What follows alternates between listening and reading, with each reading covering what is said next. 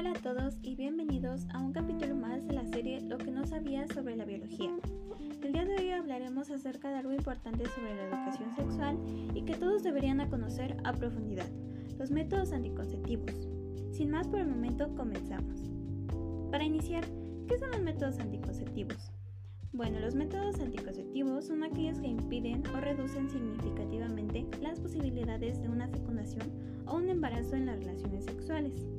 Los métodos anticonceptivos pueden clasificarse en naturales, de barrera, químicos u hormonales y definitivos o quirúrgicos, de los cuales hablaremos a continuación.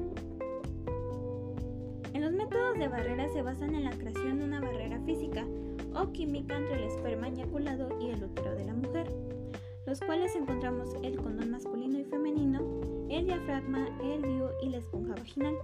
Las principales ventajas de estos anticonceptivos, a excepción del DIU, son lo siguiente.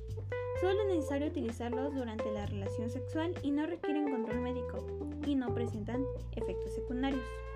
Sin embargo, de todos los anticonceptivos de barrera comentados, solamente el preservativo masculino y femenino evitan el contacto directo entre las mucosas y protegen de la mayoría de las enfermedades de transmisión sexual.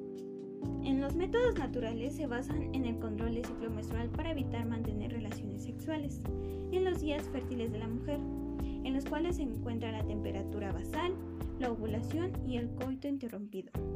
Algunas ventajas es que no hay efectos secundarios y el costo es cero, pero no son métodos seguros. Su eficacia anticonceptiva no supera del 75% y además no protege frente a las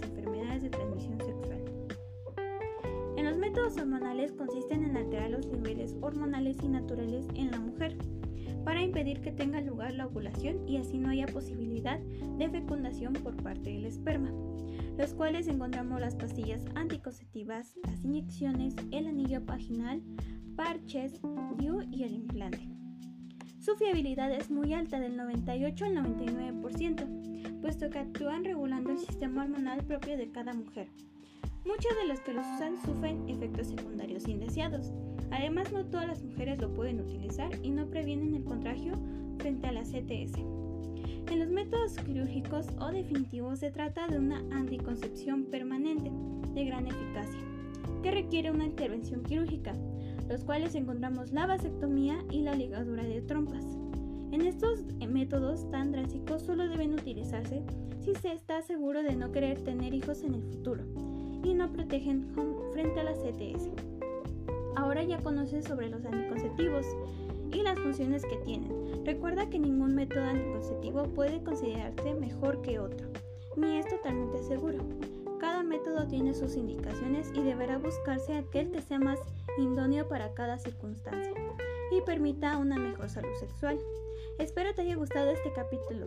Nos vemos en el próximo. Hasta luego.